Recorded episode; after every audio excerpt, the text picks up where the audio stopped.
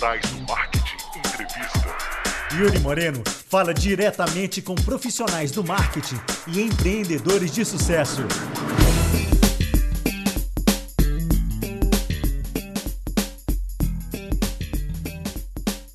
Fala pessoal, tudo bom? Dessa vez eu falei com Carlos Ramos, o Dr. Carlos Ramos, o mais conhecido como Tio Carlos aí na web, pelo pessoal e pelo jeito que ele mesmo se chama nas postagens dele e tudo. E dessa vez a gente falou com o Carlos sobre o planejamento de mídia. É um assunto muito interessante que a gente conseguiu dividir em alguns quatro pilares fortes para você, onde ele falou sobre planejamento, testes, otimização e produção desse planejamento de mídia, tá? Como rodar suas campanhas, a melhor forma de fazer e a gente já deu algumas dicas até bem específicas de Facebook Ads no caso, que é uma das especialidades do Carlos. O Carlos também compartilhou uma grande história de vida dele, conquistas, tempos difíceis que ele passou e como ele superou todos essas, eh, esses desafios através do empreendedorismo. Vamos ouvir o que o Carlos tem para falar para a gente agora. E se você não quiser ouvir a trajetória, pula para o minuto 24 e 10 segundos. Então, sem mais delongas, Carlos Ramos.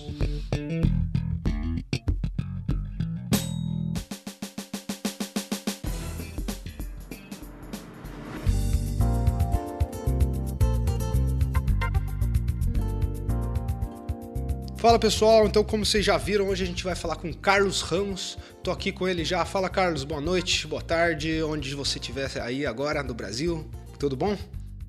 Olá, olá, Yuri, tudo bem, meu amigo? Como é que você está? Primeiramente, né, da agradecer a você imensamente por esse convite aí pela sua audiência dos digitais do marketing, parabenizar vocês aí pelo trabalho fantástico que você vem fazendo.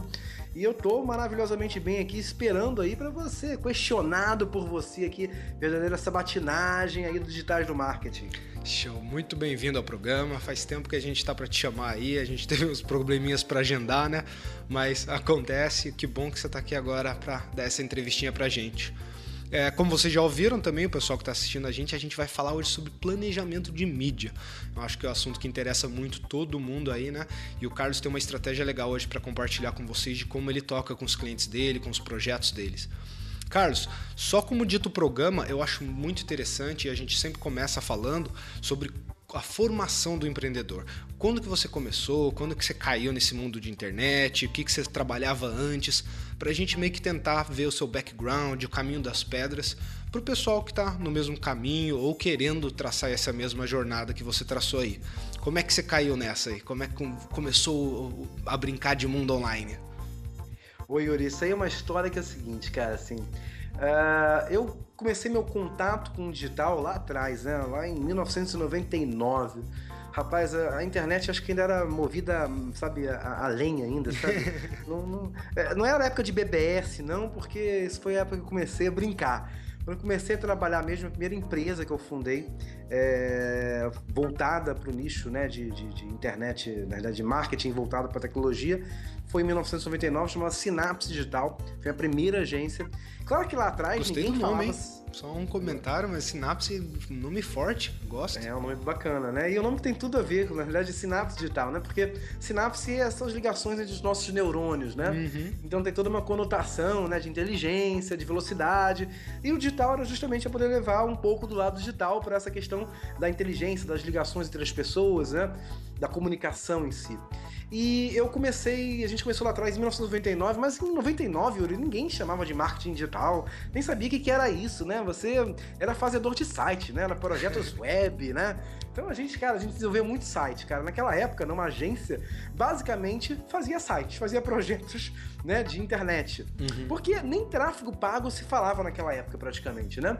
Todo o tráfego que era gerado era, basicamente era SEO, né? Você fazia, você trabalhava-se muito com SEO, de ranqueamento, mecanismos de busca, etc e tal, e quase nada se falava em tráfego pago porque não existia, né? Não existia da forma com que a gente vê hoje esses portais de self-service, como AdWords, como Facebook Ads, né, e etc. E, e aí vai agora as, né, as mídias como as Native Ads Networks aí uhum. apontando o mundo afora, né? Então assim, isso não se falava lá atrás. Então o meu contato com o mundo digital começou nessa época. A gente começou fazendo isso aí que eu falei, site para empresas de médio porte, esse sempre foi o nosso foco.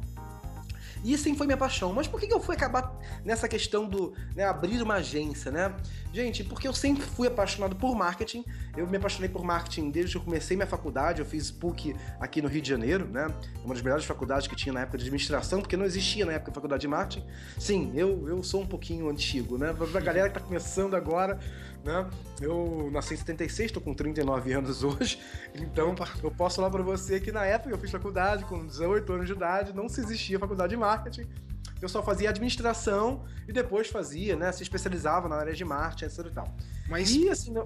legal, que você, legal que você entendeu todo esse potencial e tudo quando você era moleque já, né? Porque com 18 anos, onde nem existia uh, os cursos na época, né? Você já olhar e falar, poxa, esse é o caminho que, que eu quero traçar que vai dar futuro, é muito legal.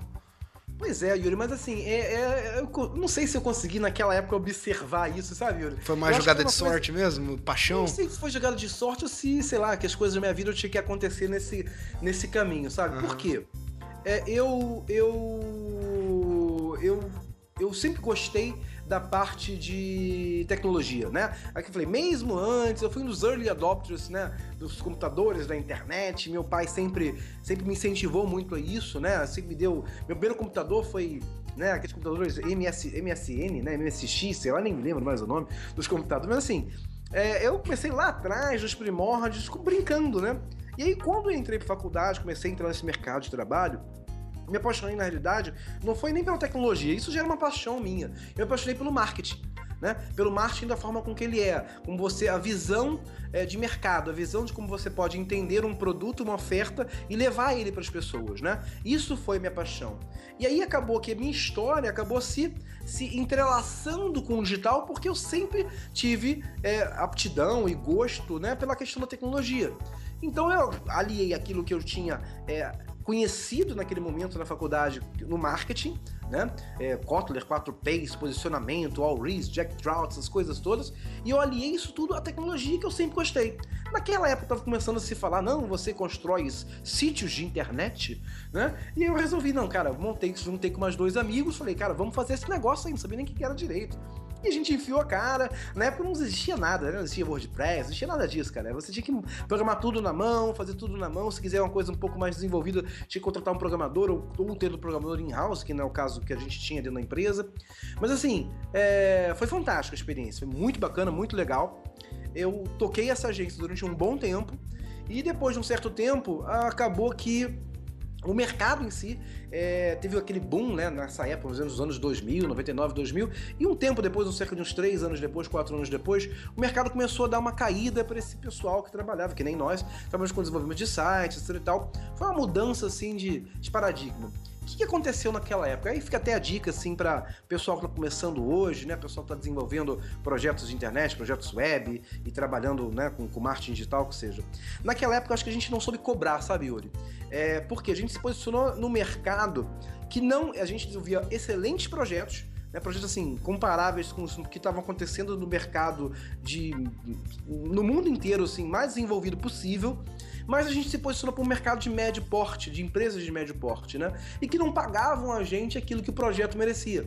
Então acho que muitas agências hoje pecam, acabam assim, não conseguindo ter perenidade, né, ter perenidade, não conseguindo realmente sobreviver, porque não sabem cobrar, não sabem se posicionar no mercado. E foi um erro que a gente cometeu naquela época, e eu me fiz forçado naquela época a mudar um pouco a estratégia da empresa. E a gente começou também a trabalhar um pouco, não só na parte de web, como também um pouco no mundo, assim, no mundo offline, mais a parte ligada para produção gráfica, etc e tal. Como uma empresa e, de assim, marketing mesmo, né? Uma empresa de marketing, tá. mas mais focado nessa parte parte de produção, produção gráfica, né? Uhum. E aí de lá pra cá, minha história, né, teve uma série de reviravoltas, sendo que, no final das contas, é, a empresa, a agência continua ativa, continua funcionando, mas ela cada vez ficou menorzinha, né? Porque eu acabei descobrindo outros mercados que acabaram me tomando um pouco mais de atenção né? Eu hoje, é, por exemplo, a gente hoje tem uma gráfica, eu tenho uma empresa de embalagens, que é da minha família, que desde 2008 para cá eu passei a ser responsável por ela, desde o falecimento do meu pai. É, tenho uma empresa da área de logística também, empresas do mundo offline que acabaram me tomando muito mais atenção do que aquela minha grande paixão, que era do marketing ligado à tecnologia, que só de alguns anos para cá que o pessoal começou a falar que era o marketing digital, né? E o que aconteceu na minha vida, né? Assim, aí vem, a, na verdade, acho que a, a história que tem relevância aqui pra gente, né? Em um dado momento da minha vida, acho que como todo mundo passa por momentos difíceis, né? Eu passei momentos muito difíceis na minha vida, muito difíceis mesmo, né? É... Por questões pessoais, eu acabei passando por coisas que eu não gostaria de passar, acho que nem gostaria que ninguém passasse. Né? Depois, depois que meu pai faleceu, e isso impactou muito na minha vida, na vida da empresa que eu estava tocando como principal naquela época, que era a empresa de embalagens, e uma série de coisas que acabei metendo o pé pelas mãos em bastante coisas da minha vida, como eu nunca tinha feito, e que me fez levar muitos tombos, sabe, Yuri? Certo. E nesse momento que você, assim, a melhor hora para um ser humano repensar a sua vida É na hora é da na hora, crise. que ele le- é na hora que ele leva aquele, sabe, aquele, aquele tapão na cara. Sim, sim. Na verdade, eu não levei nenhum tapão, Yuri. Eu levei uma rasteira da vida que, assim, que eu fui cair no chão na lama, né? Vamos Mas é aí assim. que sempre surgem as novas inovações, as ideias, né? A, a- o- a estratégia de saída do, do buraco, vamos dizer assim. E foi exatamente isso que aconteceu, sabe, Yuri? Na época, a empresa de embalagens, a gente tinha lá, sei lá, s- perto, perto ou um pouco mais de 100 colaboradores, né? Então, assim, uma, uma rotina frenética minha de trabalho na frente da gestão desse negócio todo, né? Assim, aquela coisa louca. Assim, eu, eu depois que, que levei esse tombo, eu percebi assim, gente, eu vou acabar morrendo, eu vou acabar tendo um infarto aqui dentro da minha sala, porque minha sala não parava de entrar e sair gente o dia inteiro, era uma reunião atrás da outra, aquela loucura, né? Sim. E eu Estresse. estressado, e eu estressado, né, assim, com aquilo tudo. E, gente, eu falei, vou acabar morrendo. Aí, quando ter um infarto e empacotando aqui, nada disso vai servir pra nada, né? É. E aí, eu- quando eu levei essa rasteira da vida, assim, serve pra você pensar. Se você parar pra mas o que, que eu tô fazendo da minha vida, né? O que eu tô fazendo com a minha vida? E aí eu parei e pensei, já que a vida tinha me dado a oportunidade, né, de repensar, eu falei, cara, então calma aí. Tá na hora então de eu repensar isso tudo. E eu resolvi repensar a fundo, né? Eu sou um cara que eu sou. Assim, eu sou empreendedor, eu sou audacioso, eu não tenho medo de, de desafios, eu não tenho medo de encarar as coisas de frente, sabe, Yuri? E aí eu resolvi, cara, eu vou fazer aquilo que eu gosto de fazer de verdade. E eu falei, cara, eu vou fazer, trabalhar com, voltar a me focar no marketing Aham. né? E aí foi que eu vim, isso tem uns 5 anos já, entendeu, Yuri? E aí foi que eu vim começando a pesquisar no mercado, fazer alguns treinamentos. Mas eu alguns- agora fiquei até curioso. O que, que você fez com outra empresa? Você passou para outra pessoa gerenciar? Como é que foi Exatamente. essa transição? Foi uma transição bem difícil, bem complicada, que assim, ela só terminou agora há uns três anos, dois, uns três anos atrás mais ou menos, que eu passei uns dois anos mais ou menos é, passando esse negócio para outras pessoas. Não vendendo, hoje os negócios fazem parte da nossa família ainda, tá? Mas eu passei a gestão para outras pessoas e me afastei de, totalmente da parte operacional, tá? Hoje eu gerencio o negócio de forma, assim, remota, vamos botar assim, na verdade eu nem gerencio, eu acompanho o negócio de forma remota e, e me foco totalmente aí os meus negócios ligados à parte digital. Foi difícil a transição que não foi fácil, foi complicada. Eu tive que abrir mão de muitas coisas, inclusive até de receitas financeiras por conta disso, Claro. né? Assim, é, a partir do momento que você tem que bota outra pessoa na gestão, você bota outra pessoa no grupo, bota outra pessoa para poder compartilhar também com você também os resultados, é claro, né?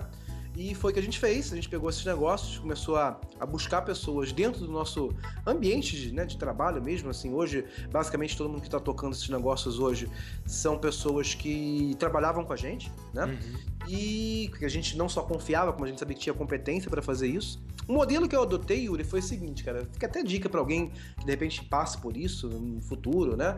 O modelo que eu achei mais sensato foi o seguinte: é, a gente continua com os mesmos ativos, ou seja, as máquinas, os galpões e as instalações, né? Os ativos continuam nos, no- nos nomes né, da família, vamos botar assim. E o que a gente fez foi um modelo de arrendamento, entendeu, Yuri?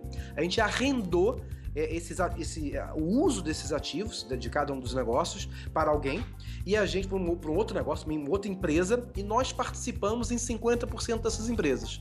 Então nós Legal. somos sócios nos arrendamentos, Uhum. entendeu? A gente é sócio dos arrendamentos, a gente recebe E deixa pela remuneração dos ativos e pelo, pelo lucro operacional que os negócios continuam tendo, entendeu? e deixa eu perguntar outra até. Eu sei que você é casado e tudo mais, aí posso ir direto foto da mulher, apaixonado pra caramba. Como foi essa transição é, por, quando você já tem uma família, vamos dizer assim? Você chegou na sua mulher e falou: e aí, agora o bicho vai pegar, vou fazer uma jogada aqui de mudança de vida 100%. Eu, eu, eu pergunto mais pra galera que sabe, já tá com algum relacionamento sério, já tem mais de uma pessoa, filhos e família dependente deles, e quando eles vão tomar essa decisão que exige bolas mesmo, né? Vamos dizer assim. Então, Yuri, cara, assim, você tocou num ponto assim que foi. Foi, foi é fantástico, assim. É. Cara, a história não é muito bonita, não é muito. Mas é assim, pra mim. Nunca é, é, né? A decisão É. forte que. Pra, pra mim é muito emocionante, assim. Por quê? O que aconteceu comigo? Eu acho que pouquíssimas vezes eu contei publicamente essa história é, que eu vou contar pra você Pô, aqui. espera aí, eu vou colocar a música do exclusivo da Globo agora. Tã, tã, tã, Plantão Globo. É, é, é, quase isso, vem por aí mesmo. Então, assim, é, quando eu falei que eu perdi tudo na minha vida, eu realmente perdi tudo, Yuri. É, minha situação naquela época, a gente, a gente tinha os meus, a gente continuou com os nossos ativos, mas a saúde operacional de todos os negócios acabou indo pro buraco, a verdade é essa. E eu perdi tudo que eu tinha na minha vida. Porque assim, quando você perde. Quando você tem um negócio que você toca, que você, que você tá lá, que é a sua vida, e você acaba passando por coisas, né? Que você não gostaria de passar, que você inclusive vê que é por, foi por. por assim, não, vou falar que é incompetência, porque a palavra não é incompetência, mas que foi por, por responsabilidade sua. Na realidade, eu, algumas coisas tomaram a minha cabeça e me tirou, tiraram o foco do negócio, né? certo. e você acaba levando muitas rasteiras da vida. E eu acredito numa coisa fielmente, sabe, Yuri? Eu acho que a vida todo dia tenta mostrar alguma coisa pra gente. Todo dia. Cada barreira, cada dificuldade que a gente tem, ô Yuri, é, é uma maneira com que a vida traz pra gente de mostrar que você precisa mudar, você precisa perceber aquilo, você precisa se adaptar. Você tá fazendo alguma coisa de errado que você precisa fazer diferente. E eu acredito fielmente, Yuri, que a vida, durante um bom tempo, me, mostrar, me mostrou coisas e eu, de repente, não queria ver, ou eu achava que aquilo não era aquilo daquela forma, e, ou seja, e fui, ia tocando a vida. E cada vez a vida vem me mostrando as coisas de forma mais difícil. Até um belo momento que eu realmente levei uma rasteira completa da vida, Yuri. Hum. Sim, é, eu falo que, que essa, essa, essa, essa decisão é, ela não é muito bonita, por quê? Na época que isso tudo aconteceu, eu perdi tudo. Eu perdi. A minha empresa continuou sendo minha, e tal, mas da maneira com que ela era, com, com aqueles colaboradores, com aquele respeito que os colaboradores tinham com a gente, comigo, né? Com aquela. Com aquela. Com aquele. Com aquele. Como é que eu vou dizer? É, aquele orgulho que você tinha dos negócios, tudo se perdeu. Então, se um, ser, se um ser um homem perde o seu orgulho, cara, já perdeu muita coisa. É, o Então, você tesão de perde- trabalhar muda demais também, né? não. Então, eu perdi o orgulho, eu perdi o respeito, a admiração daqueles meus colaboradores naquele momento. Eu perdi tudo que eu podia perder. Perdi muita coisa da minha, da minha, da- em relação à questão financeira. Perdi. E a última coisa que eu perdi na minha vida, Yuri, foi minha família. Né? É, tanta coisa aconteceu na minha vida que acabou que eu e minha esposa, naquela lá, lá atrás, ficamos um tempo separados. Porque era impossível continuar junto naquele momento, né? Não tinha mais como continuar. Então agora imagina só, o cara né, tinha tudo na vida, porque na verdade, assim, não, vou falar assim que, que eu tinha tudo que muita gente poder, gostaria de ter, né? Tinha- frequentava bons lugares, tinha acesso Sua a... vida é confortável, né? É, mas bem confortável, né? E você perde tudo, e a última coisa que você perde é a sua família, que é a coisa mais importante do mundo. Então, assim, pra mim tomar essa decisão, Yuri, não foi tão difícil. Na verdade, eu fui forçado a tomar essa decisão. Eu fui forçado, aquilo que eu falei, a parar e analisar o que que eu tava fazendo da minha vida. Legal. E aí, meu amigo, quando você não tem mais nada, você poder reconstruir tudo do zero, aí as dificuldades são outras. Né? Porque muitas vezes as pessoas não acreditam mais em você, você vai ter que provar isso para as pessoas. E foi todo o processo de construir tudo de novo. Em relação, a primeira coisa que eu consegui de volta foi minha família. Graças a Deus eu tive a competência de mostrar pra minha mulher que a gente se amava, que a gente merecia estar junto. E pouco tempo depois a gente voltou a ficar junto, voltou a ter o objetivo de construir novamente, reconstruir nossa vida. Isso aconteceu com a gente, foi fantástico. Né? E a gente está junto até hoje, estamos felizes, estamos felizes, estamos satisfeitos pela decisão que a gente tomou. Mas eu tive que reconstruir tudo zero. Então, a situação foi um pouco diferente, né, Yuri? Não é convencer uma- a mulher, a minha esposa, né, minha companheira naquele momento, a modificar de vida. Eu já tinha tudo se modificado. Eu tive que convencer ela que, na realidade, eu tinha competência para poder fazer tudo acontecer de forma diferente. né? Certo, com um Então a novo situação é um pouco É diferente. o assim, darwinismo tão quase, né? Evolui ou morre, né? Exatamente, né? Então essa foi a situação que aconteceu, entendeu, Yuri? Poxa, que E- demais. E, daí disso você começou a focar na, na parte da, da agência mesmo, de digital que você lançou, no caso? Exatamente. A agência continuava, ela continuava aberta. Eu tinha naquela época acho que dois colaboradores, né? E a gente, mas assim, por quê? Eu mantinha muito a agência porque ela ficava muito pendurada nos outros negócios que eu tinha. Hum. Que eu sempre tive muito contatos com clientes de grande porte, cliente B2B, então acabava que a gente, uma rebarba aí, passavazinha pela agência, ah, você quer desenvolver uma embalagem, quer fazer isso, quer fazer aquilo, quer fazer um projeto web, quer fazer isso, quer fazer aquilo, quer fazer uma estratégia de marketing digital, beleza. Mas aí naquela época, mas assim, não era uma fonte de renda, nem uma fonte Você de atenção. pagava só então, né? É, exatamente, né? Assim, é, até, acho que eu mantive ele aberto até por mais por vaidade que qualquer outra coisa, né? mas é, é, mas é verdade, assim. Sim, não, é legal você falar isso, porque tem muita gente que tá na mesma aí, eu conheço muita gente que é, é, só tem a empresa para ter o cargo de dono, mas não larga a mão de jeito nenhum, mesmo a empresa é. não, não valendo nada mais. Exatamente, exatamente. Então, e assim, acho que talvez foi até uma atitude errada, porque talvez não tinha necessidade disso. Não, não, me, não me, me acrescentou nada. Porque se ela não tivesse aberto naquele momento, também não ia modificar nada, entendeu, Yuri? Uhum. Eu ia. Por quê? A chave foi a virada do negócio. Eu, fa, eu quero fazer o que eu gosto de fazer, né? E o que, que era? Né? Naquele momento eu tinha descoberto um, um, um nome, um, um selo para isso que era marketing digital né? Ou seja, beleza, show de bola, maneira. Então, o que, que é isso, né? Há 5, 6 anos atrás, o que estavam se falando sobre marketing digital? Estava começando a se utilizar esse termo, né? A ser amplamente utilizado. Internet marketing começando a crescer, né? As técnicas do marketing direto aplicadas através da internet. E a gente começou a estudar isso, comecei a fazer alguns cursos, conforme eu já te falei, e isso foi encaminhando. A princípio, encaminhando a agência. Sim, a agência nesse novo modelo, vamos botar assim, de negócio que estava sendo criado, esse novo formato, né? É, dessa nova forma que estava sendo encapsulada né, o marketing é, como marketing digital. Na verdade, é, eu não acredito que exista marketing digital. Eu acredito que exista marketing digital, na verdade, é um meio que se usa para poder fazer marketing. Certo. Né? Então, é, e a gente, eu comecei a fazer isso a princípio. E eu fui conhecendo cada vez mais esse mercado, começando a ter contato cada vez mais com outros meios, principalmente dentro do internet marketing, né? É, e isso foi me levando aí para outros caminhos que hoje é, eu continuo fazendo é, projetos para o mercado é, né, é, offline, mercado local, que a gente chama, né? Mas hoje meu foco de atenção, sei lá, quase 70%, 80%, está voltado para o mercado de infoprodutos, de negócios digitais, principalmente, de negócios digitais, principalmente infoprodutos. Seus né? ou de consultoria? É, aí, assim, de tudo, né? A gente tem os nossos Pouco dos dois. Uhum. Eu faço, eu trabalho prestando serviço como gestão, né? Alguma, alguma tá, é, é, táticas e operacionais de alguns negócios e também desenvolvo consultoria e projetos para quem está é, começando, para quem está desenvolvendo negócios é, digitais, entendeu? Então, isso é hoje quase que 70, 80% do meu foco. A gente acaba tendo alguns clientes do mundo, do mundo offline, sim, que eu continuo trabalhando e não vou parar, porque isso faz parte do aprendizado, porque eu, costumo falar para os meus alunos, assim, que assim, eu falo, o mundo não está dentro da internet, né? O mundo está lá de fora, né? Você não pode jamais perder esse vínculo, né? Porque a realidade é lá de fora da sua casa, lá de fora da sua empresa, né? A realidade não está dentro da tela do seu computador, né? Aquilo é um meio que você usa para poder se trabalhar, né? Uhum você perde esse vínculo, você se encapsula dentro do digital somente, cara, chega uma hora que você não vai conseguir se você atualizar. Fica meio míope, né? Exatamente, exatamente, exatamente. A palavra é essa, míope. Você vai ficar míope e você não vai conseguir enxergar o que tem lá fora. Não adianta você ser fantástico nas suas táticas, nas suas ferramentas, e você não vai conseguir perceber o que está acontecendo, as mudanças acontecendo lá de fora, né? Claro. E aí foi quando, onde a gente chegou até hoje, né? Hoje eu tenho alguns projetos né, ligados no digital. Um deles chama-se Ads Academy, é um instituto que a gente né, criou voltado aí para poder a gente fomentar o assunto que é tráfego, conversão. Eu venho me especializando nos últimos anos fortemente nessa parte de geração de tráfego pago e, e, e a parte de, de, automação, né, de marketing envolvendo aí a parte de funil de conversão, funil de vendas, otimização de valor de cliente, essas Legal. coisas todas que, que atrelam esse mundo aí da automação, né? Um monte de método. E aplicando isso aos meus clientes, meus negócios aí, o que a gente vem fazendo aí é, ultimamente.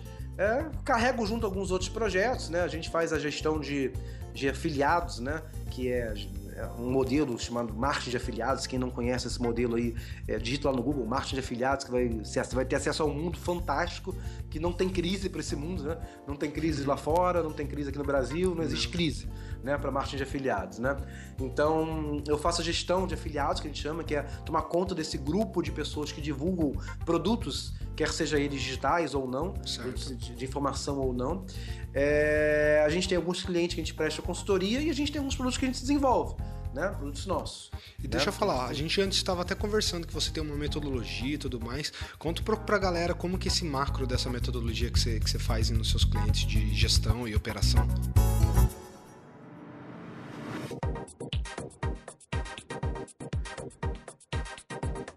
Yuri, uma das coisas que eu venho observando ao longo desses últimos tempos que eu, que, que, que eu venho trabalhando, estudando, né, a parte de geração de tráfego através de, de mídias pagas, principalmente, é, eu observei que as pessoas não tinham metodologia, não tinham método na realidade, né? É, elas acabavam que muitos dos seus, dos seus erros eram por por questões de que então, pulavam etapas, né? Mas como assim? Só para clarificar pro pessoal que tá ouvindo. O nego chegava lá e ia fazendo o que dava na telha, era isso?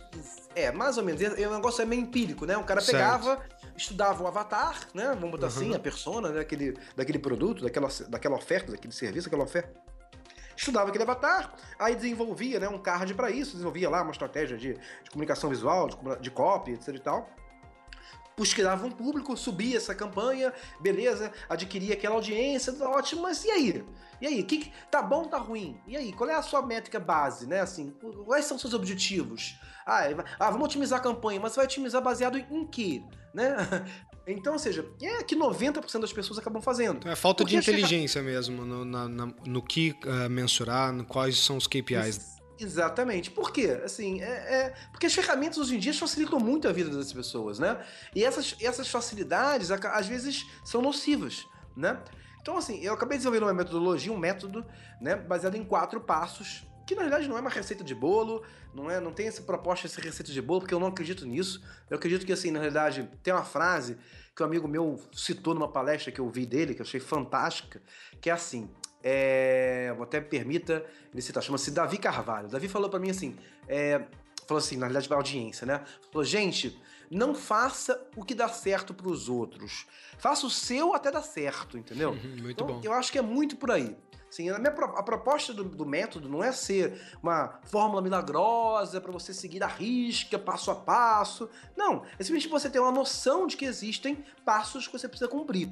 E ninguém melhor do que você, que está do outro lado aí, ouvindo a gente, né? Para você poder desenvolver quais são os. como você vai fazer cada um desses passos, né? Essa, esse método, Yuri, é baseado em quatro passos, como eu falei para você. Quais são eles? É, planejamento, você envolve mais a parte estratégica, testes, otimização e produção. Entendeu? Certo. Então, ou seja, você primeiro planeja. Você, aquilo que a gente está falando. Você vai, você vai buscar quais são seus KPIs, quais são seus, seus, seus objetivos, né? Então, ou seja, eu vou divulgar um produto, imaginar, vamos citar aqui exemplo aqui então de produtos digitais. Então eu vendo um, um e-learning, um curso, né, um curso, um curso de encapsulado através de, de um infoproduto, né? Que o meu que vai me dar uma receita de 200 reais por cada aquisição de cliente.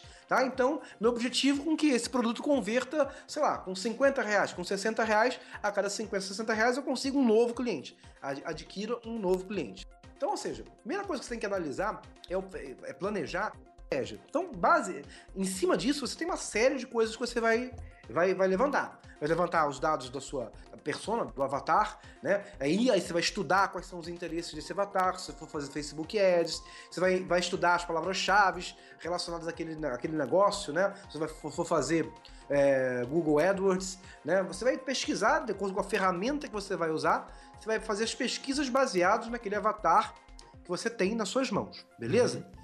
E aí você vai definir todos os seus KPIs, né? Você vai definir. Né, Explica para o pessoal só, quem não conhece o que é KPI, só para a gente Vamos relembrar. lá, Key Performance Indicator, né? Uhum. É, na verdade, assim, é, eu assim, não sou especialista em, em, KPIs, mas vamos lá tentar resumir aqui rapidamente para a galera. O KPI ele tem que ser uma métrica que você vai definir, você define, que ela tem que ser de fácil entendimento. Tá? Então, ela, o objetivo da, da, da, do KPI é te dar um panorama claro sobre seu projeto, sobre seu negócio, sobre sua campanha, nesse caso aqui. Então, vamos falar de KPIs de, de campanha, só poder dar exemplo pessoal. Então, por exemplo, você tem lá N indicadores que você pode trabalhar quando você está trabalhando com tráfego pago, concorda comigo? Sim. CPM, CPC, CPL, custo por lead, custo por CPA, custo cost per action, você tem N, N, N, N, é, CTRs, né? Ou seja, você tem N indicadores que você pode utilizar. Você precisa definir seus KPIs, ou seja, quais são os seus índices, seus indicadores principais. Esses indicadores, eles têm, eles têm, e tem, não podem ser muitos uma das coisas que o, que o KPI tem que ter. Não podem ser muitos indicadores, eles têm que ser de fácil entendimento. Então você vai pegar lá duas ou três, dois ou três indicadores no máximo que representem para você os seus objetivos de forma muito clara, tá? Então, isso são nesse, KPIs. Nesse né? exemplo do e-book aí que você deu, o que seria um KPI interessante? do e-book, do, você está falando do produto de informação, né? Isso. Ah, assim, o KPI principal que você pode ter a gente, é retorno sobre investimento, né? Uhum. É o seu ROI né? O quanto você investe, quanto você tem de retorno sobre isso, vai te dar lá um índice que é o seu retorno sobre investimento. Esse é um dos principais KPIs quem está divulgando, ou, ou e-commerce, ou produtos digitais, que você consiga mensurar com facilidade a conversão através das plataformas, você consiga mensurar a aquisição de cada um dos clientes, né? Legal. É, esse seria um, um, um, KPI importante. Outro KPI que você pode estabelecer, por exemplo, é o custo por aquisição, custo por aquisição de cada cliente. Ou, de repente, um custo por lead, né? Porque antes, de repente, você adquirir certo. um cliente, você tem um funil de conversão, você primeiro transforma aquela, aquele, aquela visita numa lead, e aquela lead, então, você nutre ela com informação, para depois você fazer a conversão daquela lead em, em consumidor, em cliente. Poderia até ter dois KPIs aí no seu exemplo, então. O custo do lead, né? E o custo do, do cliente, da conversão você, mesmo. É, você pode ter três KPIs, por exemplo. Você pode ter o seu ROI, o seu custo por aquisição de novos clientes e seu custo por lead. Né? Mas esses, esses KPIs têm, eles têm que, eles têm que significar para você é, um índice muito claro se o seu, se o seu objetivo está sendo cumprido ou não. Por exemplo, se eu estabelecer como KPI CTR, por exemplo, hum. cara, o que, que o CTR vai influenciar de forma direta e clara para você se você está atingindo ou não seus objetivos? Certo. Qual é o seu objetivo? Vender, concorda? Uhum. Então, o que, que o CTR Aceita. vai influenciar nisso? É muito vago, concorda? Então, o CTR não seria um KPI para você. Concorda? Concordo, é uma métrica. Pode ser um... Exatamente, é uma métrica, é um indicador. Exato. Mas não é um KPI. Não é o indicador de performance principal que você quer monitorar aqui no caso. Exatamente. E muita gente confunde, Yuri, o KPI com a definição é, dos, suas, do seu, dos seus objetivos, né? Uhum. Você primeiro tem que definir os seus KPIs. Depois você vai definir qual é o target desse KPI. São coisas diferentes. O pessoal confunde. Ah, não, vou definir o KPI. Ah, então eu, meu, o meu custo por, por aquisição de novo cliente vai ser 30 reais. Cara, seu KPI não é 30 reais. Seu KPI é custo por aquisição de cliente. Depois você vai definir qual é o target daquele KPI. Né? Uhum. Qual é o objetivo daquele KPI. Então eu quero converter entre 30 e 40 reais. Beleza. Aí você tem o seu target daquele KPI. São coisas diferentes. Aí que eu falei, não vamos pular etapas. Quando a gente pula etapa, a gente mistura tudo e acaba que as chances de sucesso são bem menores, entendeu? Uma coisa que é interessante falar, que você citou aí, que é definir a, a métrica, o goal do seu target, do seu KPI, é, eu sempre gosto de falar isso pro pessoal também, que eu não sei se é a mesma recomendação do que você dá, mas o cara quando começa, ele já começa assim, ah, pá, meu, meu, meu KPI agora é custo de aquisição, meu custo de aquisição vai ser X. X baseado no quê, né? Então eu, eu ia até perguntar para você, como você recomenda para seus seus clientes ou como você faz para definir o objetivo de um, de um KPI para uma campanha nova, que ainda não tem histórico, por exemplo? Então, isso é uma pergunta que, como você, Yuri, também aqui bate direto, né? e, assim, o que, que acontece? Uma das, coisas, primeira, das coisas que é importante a gente deixar claro que se você não tem métricas de histórico, você precisa calcular esse histórico, você precisa gerar esses números tá? E aí você precisa ir lá atrás, você vai ter um objetivo a cumprir, ok? Então, você, ah, então vamos entrar no cliente. Vamos voltar aqui no exemplo que a gente estava dando, né? Aqui de um produto de, digital, né? Então, eu quero vender duas mil unidades desse livro digital, desse e-book, é, esse mês, tá? Vamos botar assim.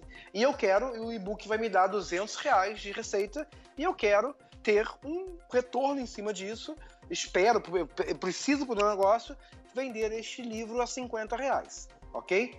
E a partir daí você começa a, a, a calcular de trás para frente.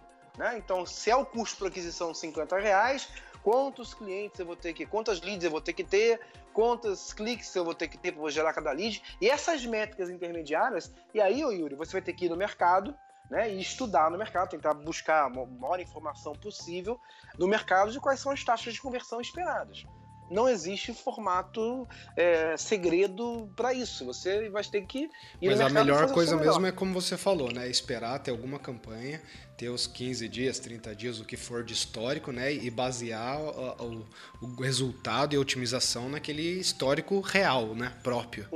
Então, aí vamos lá. Aí a gente vamos voltar aqui ao método que eu estava falando. Então, por que, que não é importante não queimar etapas? Você, quando começa qualquer coisa, você tem que ter um balizador, beleza? Mesmo que você não tenha números na sua frente, você vai ter que arbitrar esses números, tá? Beleza. Então, quando se você está falando de um cliente, né? Se você do outro lado aí tem uma agência, se você trabalha com clientes, você vai deixar isso claro para o seu cliente. Cara, esses números aqui são números arbitrados eles podem variar para cima, para baixo, a gente não tem segurança nenhuma neles. Mas esses aqui são os nossos objetivos. A gente vai tentar correr atrás desses números. Então, assim, quando você tem isso, todo o seu planejamento, né, é, é, feito, né, colocado no papel. Quando eu falo no papel, isso não pode ser um documento lindo, maravilhoso, formal, quando pode ser um pedaço de papel de pão com meia, meia dúzia de coisa uhum. anotada. Vai depender da sua metodologia. Sim. Cada um trabalha de um jeito, não importa. O importa é que você tem que ter claramente na sua cabeça quais são os seus objetivos, quais são os seus KPIs, quem é a persona, como é que você vai, quais são os interesses que ela, que ela, que ela busca, quais são as palavras-chave relacionadas àquela persona, aquele produto que ela oferta, tudo que você precisa para poder começar uma campanha, ok? okay? É o primeiro passo, tá? Aí que vem, na realidade, o pulo do gato, né? Que a gente fala, né? O pulo do gato vem a partir do segundo passo. O segundo, terceiro e quarto passo são essenciais que você entenda que eles não podem ser É que nem dieta, sabe? Essas dietas milagrosas que eu não gosto de falar agora, né? Fase 1, fase 2, fase 3, né? Pode comer isso, pode comer aquilo na fase 1, pode comer aquilo na fase 2. É mais ou menos assim. E qual é a grande diferença disso, né? A diferença é a seguinte: é você, na segunda fase, a gente chama de fase de testes. Então, o que, que você vai fazer nessa fase de teste? Você vai esquecer os objetivos da sua campanha, né? Ó, é aquisição de cliente, esquece. Você não vai esperar nenhum cliente. Esquece os clientes. Na fase de teste, você vai testar. Vai testar o quê? Cada elemento por vez. Então você vai testar criativo, você vai testar segmentação de público, você vai testar cada elemento necessário para sua campanha por vez. Eu, Carlos, trabalho hoje praticamente 80% do que a gente faz, não só para a gente como para outros clientes, a gente acaba usando Facebook Ads. É uma mídia fantástica, fenomenal, que eu acho que o mercado ainda globalmente ainda não não descobriu da forma como deveria, né? Assim, é, se a gente pegar, principalmente o pessoal mais mais, é, mais tradição no mercado, de mídia paga e tal. Hoje o pessoal ainda, ainda está muito focado em Google AdWords, né? Está muito focado em outras plataformas é, que e acham que o Facebook não é para alguns produtos. Eu discordo, tá? Mas vamos lá. Então, assim, é, vamos dar um exemplo aqui em Facebook Ads, né? A primeira coisa que eu testo quando eu vou fazer uma campanha de Facebook Ads é criativo. Tá? Então vou pegar, vou gerar um card lá, vou fazer, pegar uma imagem, uma cópia e tal, e vou criar N variações. Ok? Vou criar lá, eu uso uma ferramenta chamada AdExpress, né, que é uma ferramenta fantástica, que faz isso de uma forma muito fácil para você. Você consegue criar lá 250 anúncios em 3 cliques e em 5 minutos. Né? Então, eu vou pegar uma, várias imagens, várias copies, várias headlines e vou testar, vou mesclar isso tudo. E qual é você Fala. falou uma coisa muito importante aí, que é, é, é, testar uma coisa de cada vez e tudo mais. Clarifica um pouco pro pessoal, que isso é uma coisa que eu vejo muita gente ainda errando. Por que, que é importante eu ir lá e trocar só a imagem ou só a headline, em vez de trocar tudo de uma vez? Então, vamos lá. É, porque é, quando você tem muitas variações, né, quando você está testando vários elementos ao mesmo tempo, né, é, cada, cada vez, cada Quanto maior o número de elementos que você tem testando, mais complexo fica o seu teste, ok? E aí, existe uma questão, eu não vou entrar nesse mérito aqui, existe uma, uma questão estatística, até porque eu não sou especialista nisso, uma questão estatística. Quanto mais elementos você estiver testando, maior a amostragem que você vai precisar ok? Então, assim, todo mundo faz teste hoje, a maioria do mercado, faz teste hoje sem levar em consideração a relevância estatística dele. O que o certo mesmo seria a gente pegar, avaliar, olha, qual é o público que eu preciso atingir para poder fazer uma, um, esse teste aqui. Ninguém faz isso, a verdade é essa. Né? O pessoal acaba no Facebook, por exemplo, o Facebook indica 500 impressões de cada, de cada, de cada anúncio e eu, eu, por acaso, Carlos, uso pelo menos duas mil impressões de cada anúncio. Né? Então, assim, mas o certo mesmo seria você pegar, ver qual é o, o, o tamanho da amostra que você precisa, etc e tal, ter relevância estatística. Então, quanto maior o número de elementos que você está testando, mais complexo vai ficar seu teste e mais difícil você vai ter, uma, vai ter possibilidade de ter uma precisão nesse resultado. Então, esse é o principal fator que é importante para que você teste um elemento de cada vez. Né? Ou no máximo, se você tiver uma ferramenta para te ajudar, como o AdExpress, por exemplo, no AdExpress você consegue você consegue testar vários elementos ao mesmo tempo, mas eles dão a facilidade de compreensão desses dados de uma forma muito clara, entendeu? Que se você não tiver uma ferramenta como essa, vai ficar muito difícil você conseguir analisar, tá? Certo. Então, perfeito. É... E fora também, deixa eu adicionar outros também, que as pessoas esquecem que quando você, além da amostragem que vai te custar dinheiro e tudo mais, claro, para você ter esses cliques, essas conversões e, e, mensurar o que dá certo ou não, quando você testa muitos elementos ou mais de um, você acaba não sabendo qual que resultou no impacto, né? Qual que fez subir ou descer a sua conversão. Então, testando um de cada vez, como o Carlos falou, você tem a certeza de que foi aquele elemento que você mudou agora que fez a diferença. É, concordo com você, Chile no grau. Mas assim, o que, que eu faço hoje? Né? Para a gente também não ficar é, levando eternidades em testes, eu separo muito claramente é, testes de criativo e testes de segmentação de público. Certo. São duas coisas. Por quê? Porque qual é o grande objetivo? Porque são, são, são testes que você vai ter métricas né, diferentes. Você no KPIs daquele teste diferentes. Quando eu for testar criativo, que, que eu vou levar em consideração? Duas coisas que eu, Carlos, levo em consideração. CTR, ou seja, quanto aquela peça impactou aquela audiência, né, incentivou o clique, né, o CTR e o CPC, né, o custo por clique né, e o custo e o CTR, o, o click-through rate. Então, são as duas coisas que eu levo em consideração para poder avaliar cada uma das peças que eu estou testando ou não, comparar uma com a outra. Ok? Quando eu vou testar segmentação de público, quais são os índices importantes para mim? Aí o CTR não tem nem tanta validade. O que mais vale para mim é o CPM. O CPM e também o CPC. Mas por que o CPM, Carlos? O pessoal quase nunca fala de CPM, o pessoal acha que isso não vale de nada. Não, cara, isso tem um valor muito grande. O CPM vai te indicar qual é o teu custo de impacto para aquela audiência. Então, ou seja, o que é teste de audiência? Você precisa saber qual é a audiência que te custa mais caro e qual a audiência que te custa mais barato. Beleza? Você precisa ter essas métricas na sua cabeça. Mas, Carlos, mas uma audiência mais barata, às vezes, ela vai converter menos do que uma audiência mais cara. Sim, pode acontecer. Mas isso você não tá. Esse não é o seu objetivo agora. Isso vai ser seu objetivo na fase de otimização. Beleza? Então, na primeira fase, na segunda fase, desculpa, fase de testes, vai testar cada grupo de elementos separado. Criativo, segmentação, e aí dentro da segmentação você pode fazer N testes é, faixa etária, é, localização geográfica, perfil demográfico, interesses. Você pode testar N coisas dentro daquela audiência, vamos botar assim. Depende entendeu? do que a rede te dá, né? Facebook, nesse Depende caso, te dá um monte de coisa. É, LinkedIn te dá até salário, né? Então você pode, por exemplo, no LinkedIn até fazer isso.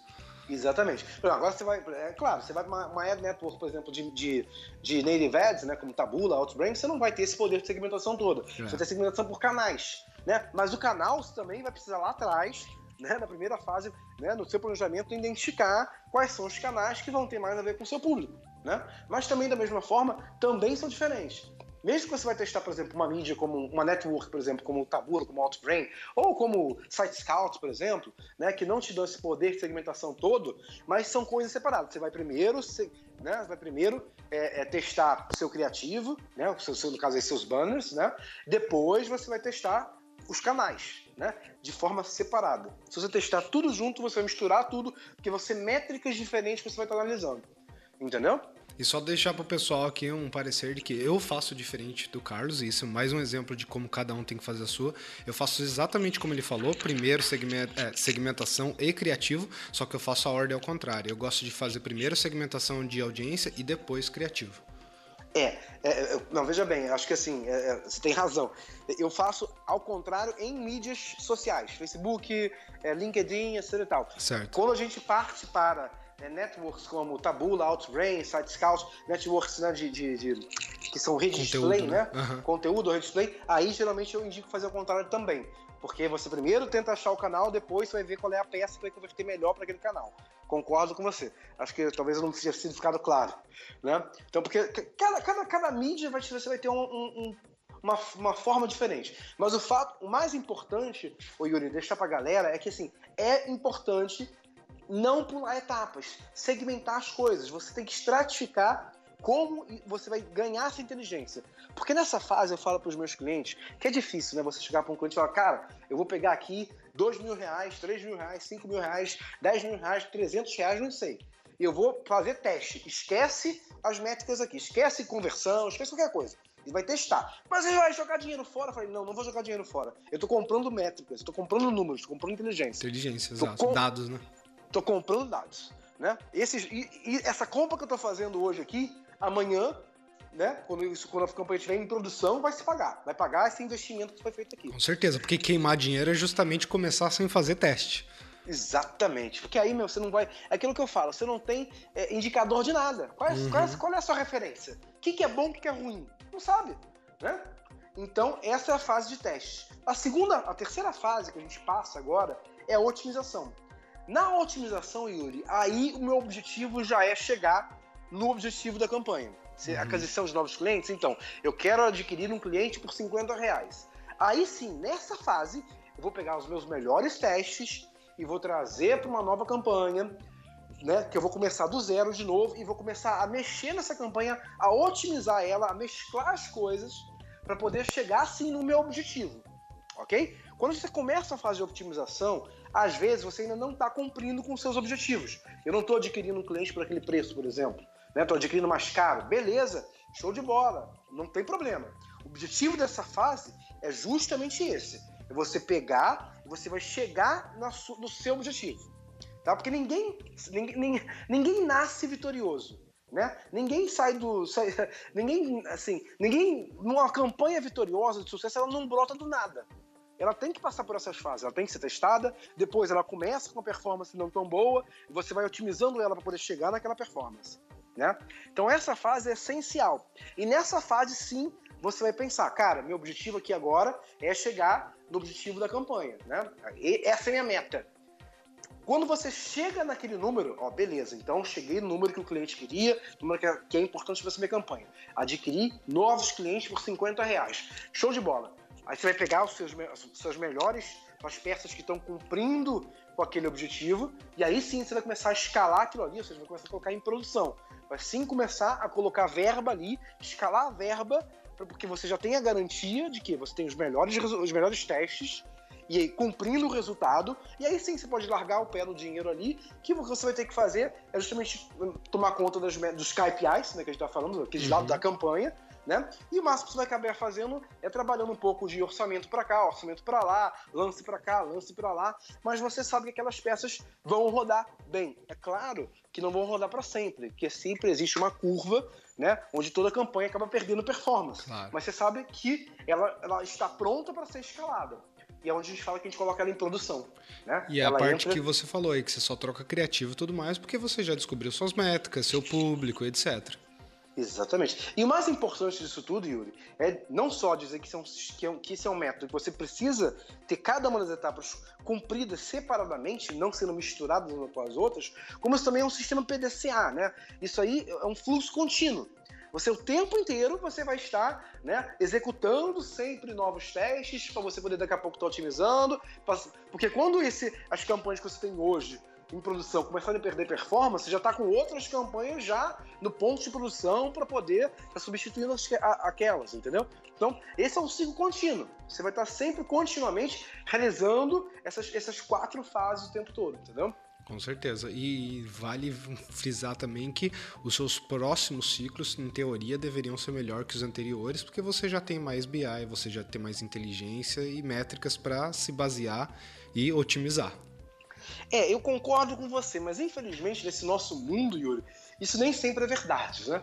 Porque o mundo digital, ele é tão volátil, né? Eu costumo falar o seguinte, cara, assim, quem trabalha fazendo com testes é louco, né? Assim, é, no, no- com arte digital, né? No mundo, no mundo online. Porque primeiro que não consegue fazer testes relevantes, porque são tantas variáveis que existem que é impossível você ter uma, né, um, um- um modelo, né, um- modelar um- um- uma, uma situação que ela seja controlável para você conseguir ter métricas, ter testes é, realmente relevantes, né? E segundo, que o tempo, as coisas estão o tempo todo mudando, né? Então, assim, é, por que, que eu falo isso? Porque eu já passei muito por isso, entendeu, Yuri? De sim, dois, três ciclos depois, uma campanha, se não conseguir a mesma performance das anteriores. Por quê? Porque as coisas mudam.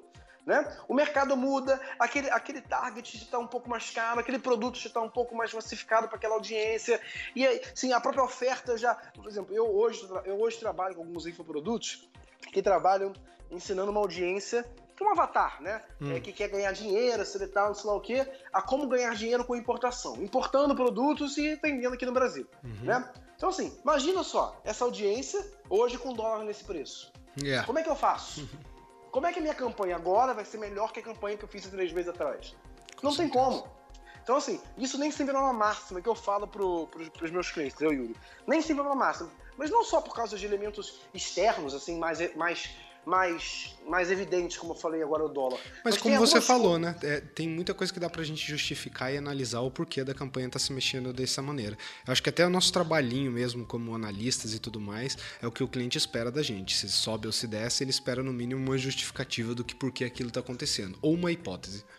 É, mas assim, a verdade é que, assim, é, eu, pelo, pela minha experiência, assim, muitas vezes é muito mais hipótese do que uma, do que uma, do que uma, uma teoria assim mais fundada, né? Porque tem muitas vezes que você não sabe de verdade o que está acontecendo, cara.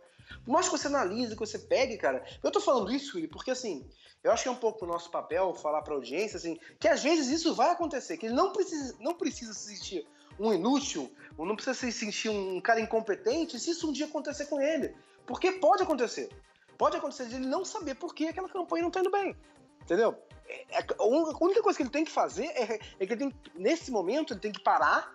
Se você não tá conseguindo a mesma performance, para, tenta analisar. Não conseguiu entender o porquê, não, não começa a inventar hipótese, não, cara. Desconstrói tudo e começa tudo do zero. Porque alguma coisa está errada que você não conseguiu identificar. É melhor você desconstruir tudo e começar tudo do zero do que você ficar tentando identificar uma coisa que você não está conseguindo identificar com clareza. Porque você vai ficar arrumando desculpa, desculpa, desculpa, desculpa. É melhor você desconstruir tudo e começar tudo do zero. Esquece tudo que você fez, esquece todo o histórico e começa tudo lá de trás, como se fosse uma campanha do zero, entendeu? É o que eu faço e que vem dando muito certo é, nesses últimos anos aí, quando você esbarra num problema como esse, né? Que é muito frequente, infelizmente ainda é muito frequente, né? Ok. E deixa eu perguntar umas coisinhas pra você aqui que a gente tem meio que bate-bola e eu passo sempre em cima dos, ah, dessas três, quatro perguntinhas com os convidados. Que é basicamente, a primeira delas é que se você pudesse dar um conselho para o Carlos de 5 a 10 anos atrás, que conselho seria esse? Poxa, que pergunta boa essa. Carlos, um conselho pro Carlos. É, o Carlos, Carlos dando um conselho pro Carlos. Entrou no túnel do tempo, achou o Carlos de 10 anos atrás e falou: moleque, presta atenção. Bom, Carlos de 10 anos atrás, eu acho que é justamente essa aí, cara. É Carlos, preste atenção. né? Tem tanta coisa passando na sua frente que você não percebe e que você. O mundo, né? Eu assisti outro dia uma palestra fantástica falando justamente isso, que o mundo não é. a palavra não é foco. É, é, é o contrário, né? A gente vive num mundo tão complexo, tão complexo, que foco é a última coisa que você tem que ter. Você tem que conseguir perceber o mundo, a complexidade do mundo que ele é. Se eu pudesse falar uma coisa pro Carla 10 anos atrás, eu falaria isso. Carla, para de olhar, focar para uma coisa, olhar para o seu mundo e começa a conseguir observar o que está fora da caixa, o que está acontecendo ao seu redor. Porque, Yuri, se eu tivesse feito isso há 10 anos atrás, talvez eu não tivesse nem hoje aqui. Porque aquele negócio que eu contei para você, né, de. de é, a minha história lá de trás, talvez eu tivesse aplicado algumas táticas ou técnicas que eu tivesse descoberto e que eu tivesse talvez não passado por tudo que eu passei e tudo talvez não estivesse acontecendo. Mas, e eu- olha que eu tive acesso da Yuri, eu tive acesso a muita coisa que passou por mim e eu olho e falo assim, cara, mas eu já vi, eu tinha visto isso. Eu já tinha visto, já tinha lido esse livro, eu tinha visto isso, mas eu não consegui pensar fora da caixa. Então é ficar Nossa. atento para mais oportunidades, seria isso? Eu acho que é, olhe, preste atenção no mundo que está ao seu redor. Eu acho que esse é o principal, é o recado que eu daria pro meu filho, sabe? Assim, que, cara, Uhum. olha pra fora, olha pro mundo que existe ao seu redor, entendeu? Legal. Não, Eu tenho outra aqui também. É, se falar. você pudesse escolher uma habilidade, um skill, né, Pra você ter a prática, a experiência de 10 anos daquele skill, agora, pum, instantaneamente, que, que habilidade, que skill você escolheria pra ter? Caramba. Cara. Ó, você faz as perguntas boas. Ô Yuri, gente, assim, um skill. Ah, eu vou te dizer uma coisa que eu acho que é, é o que eu pretendo investir cada vez mais para os próximos 10 anos. Então acho que seria um encurtar esse espaço. É gestão. Gestão. Eu acho- gestão de gestão. negócios, de pessoas, do que em, Ges- em geral. Gestão, gestão de negócios, e aí se envolve gestão de pessoas, gestão de recursos, é gestão. Certo. Eu acho que o mundo hoje ele está tão rápido, tão rápido, tão rápido, que as pessoas estão, não estão tendo foco em gestão. As pessoas estão fazendo, mas não estão sabendo direito o que estão fazendo, porque estão fazendo, elas estão fazendo. É, é, uma tática nova cada dia, é uma estratégia nova cada dia, é uma coisa que está funcionando para um, para outro cada dia, é uma empresa subindo e descendo né, a cada dia. Então, assim, eu acho que uh, o mundo vai precisar de muito foco em gestão, entender como as coisas funcionam e gerenciar isso, entendeu? Porque senão daqui a pouco vai virar um caos, né? Com certeza. E quanto mais variável, mais difícil fica de gerenciar o todo, né? Exatamente. E a última aqui, que é se você pudesse ter realmente uma máquina do tempo, aí vamos dizer, e pudesse voltar, mas sem interferir em nada, ou seja, agora você não pode falar, não pode fazer nada, só pode observar por algumas horas. Para onde e quando você voltaria? O que você gostaria de ver acontecendo? Novamente na minha vida? Pode ser na sua vida, pode ser um momento histórico, pode ser em qualquer lugar do mundo, sem barreiras. Cara, eu vou falar assim, eu sou uma das coisas mais importantes da minha vida é minha família, né? Assim, é, e eu hoje gostaria assim de voltar a, a um momento, né, de, de, nascimento do meu filho, né? A, a, toda que foi uma época da minha vida assim muito bacana, né? assim, de coisas boas e coisas ruins. As coisas boas eu acho que eu não soube aproveitar assim ao máximo, eh, exaurir as possibilidades e as coisas ruins eu acho que também não dei tanto ou tanto valor como poderia dar. Então eu acho que eu voltaria nesse momento. Nascimento do meu filho, meu pai tinha é, é, é falecido é, poucos meses antes, então assim acho que nesse momento é uma época da minha vida que eu voltaria, né, para poder tentar não fazer nada, mas assim, de repente, olhar aquilo ali com outro, tentar observar com outro, de outra maneira, né? Ah, com certeza, né? Ver com outros olhos e, e rever também todas aquelas emoções boas de ter um filho nascendo. É, não, e boas e ruins, porque as emoções ruins, o, o, Yuri, acho que fazem parte do aprendizado. Ah, né? Claro. Vem um, um, pouco dos dois sempre, né? É, as Exatamente. ruins que fazem as boas e vice-versa. Exatamente. Né? Acho que faz parte da vida. Você não pode querer tapar o sol com a peneira, né? com, é a realidade. Com certeza. Né? Bem, uh, e agora eu queria abrir um espaço para você que eu queria agradecer demais. Uh, pena que a gente já está chegando mesmo em quase uma hora aqui, uh, mas eu queria abrir espaço. Claro, você sabe que digitais está sempre de portas abertas para todo o seu conteúdo, tudo. Você sempre participa muito com a gente. Mas deixo agora o espaço para você também fazer o seu jabá, tudo, onde o pessoal pode te encontrar, que trabalhos que você está investindo agora e seria interessante o pessoal te encontrar melhor. Então, Yuri, assim, antes de mais nada, eu quero agradecer você pela oportunidade. Assim, é sempre um grande prazer. Assim, é isso aí, esse bate-papo. Né? É sempre um grande prazer estar com você, com a sua audiência, com seus convidados, que sempre são pessoas de altíssimo gabarito. Né? Então, assim, realmente é, é um grande prazer para mim e eu queria, de verdade, é, te agradecer. Tá? É, a gente hoje, eu tenho me focado hoje, acho que para a audiência que a gente está conversando hoje, meu projeto principal chama-se Ads Academy. Você consegue me encontrar lá no Facebook, né? Você buscar, buscar lá Ads Academy, tem um grupo nosso no Facebook que é fantástico. Lá a gente discute sobre tráfego pago, sobre conversão, então a galera se ajuda. Eu boto o pitaco aqui, dou uma orientação aqui, outra orientação ali, e lá dentro a gente tem uma série de coisas. Uma das coisas que a gente faz toda semana, Yuri, eu já fico aqui o convite para sua audiência, é toda quarta-feira, hum. às oito e meia da noite, a gente entra ao vivo numa aula, um treinamento que a gente faz, sempre voltado para essa questão de tráfego e conversão, às oito e meia da noite, no meu canal do YouTube, que é youtube.com barra Ramos, C-A-O Ramos. Pode procurar lá, assinar meu canal, você vai ser avisado, com certeza, nossa próxima Quarto do Conhecimento. Fechado. E a gente vai deixar também, já peço para você, já me manda também todos esses links aí, a gente já deixa a, aqui embaixo para quem já está ouvindo agora quando for publicado, né? Dentro do post aqui do Digitais do Marketing. Se você está ouvindo no iTunes, alguma coisa, vai lá para o site, para o Digitais do Marketing, a gente vai ter o post do Carlos e esses links dos grupos dele, do canal dele do YouTube vão estar tá por lá também. Caso você queira começar a acompanhar o trabalho, acredito que se depois de uma hora ouvindo ele falar, você já entendeu que o cara tem muito para compartilhar e com certeza mais. Então, eu recomendo muito você já começar a seguir todos esses canais também, e principalmente o YouTube para ficar por dentro agora que eu sei que o Carlos está investindo bastante também nessa produção audiovisual. Periscope também, né? Tô te vendo direto agora fazendo transmissão. É, um dia eu vou chegar no nível do digitais do marketing, né? não, não, é, produ não é produção de conteúdo, mas a gente tenta passar um pouco, um pouco né, da experiência, do conteúdo, sem compromisso né, com mega produções e tal, mas é sempre muito nessa questão aí, nessa linha de raciocínio, sem fórmulas mágicas. É isso que a gente pensa, que a gente tenta passar pra galera, entendeu? É, eu acho que esse é o canal mesmo. Eu acho que o pessoal que ouve a gente aqui tá na mesma linha.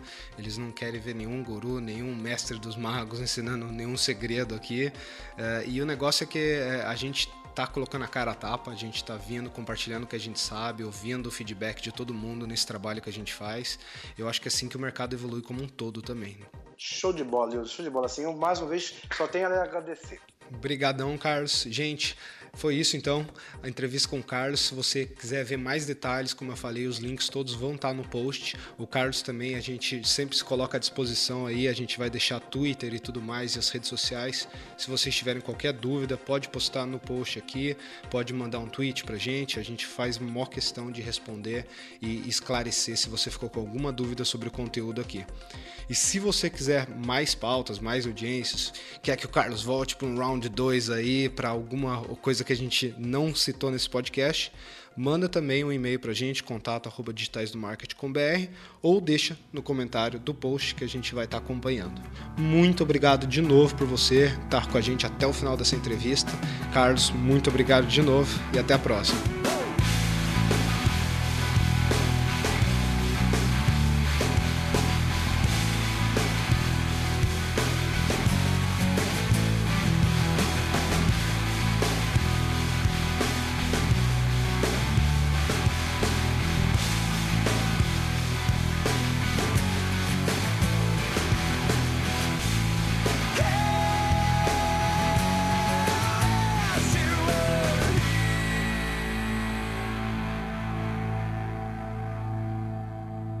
Opa, você tá por aqui ainda? Você deve estar tá procurando mais conteúdo, né? Então por que você não vai agora para o digitaisdomarket.com.br e aproveita e se registra? Assim, toda vez que a gente tiver novos podcasts e artigos, a gente pode te avisar e você também tem as portas abertas para sempre vir e publicar o seu artigo, o seu conteúdo como um membro ativo da nossa comunidade. Muito obrigado mais uma vez por ter ouvido esse podcast e a gente se vê na próxima.